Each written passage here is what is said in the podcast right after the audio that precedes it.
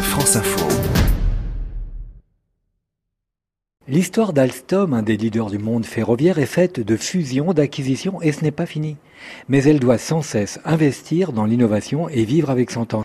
Julie Morel, directrice de la stratégie. C'est une société euh, qui travaille sur la mobilité collective et partagée. On a 6500 brevets. Il faut savoir que euh, parmi ces 7000 ingénieurs, il y a deux tiers en fait qui sont des ingénieurs software, donc qui sont dans le digital. Outre les records de vitesse, Alstom innove dans le confort de ses trains avec des places connectées, avec des applications comme projeter sur les vitres des commentaires sur le paysage, mais aussi des innovations propices à l'exploitation.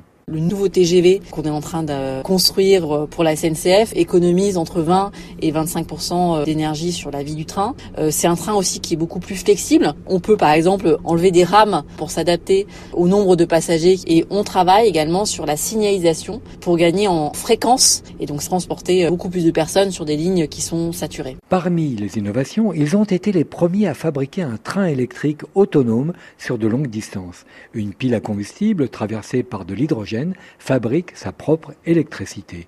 Julie Morel. Aujourd'hui, il y a 50% de lignes en France qui sont pas électrifiées. Il faut savoir que électrifier une, ligne, ça coûte très cher. Et donc, euh, mettre en place des trains hydrogène à la place du, du diesel, ça permet de faire des économies tout en sauvegardant notre planète. Encore faut-il fabriquer l'hydrogène par des énergies renouvelables pour être vertueux du point de vue des émissions de CO2.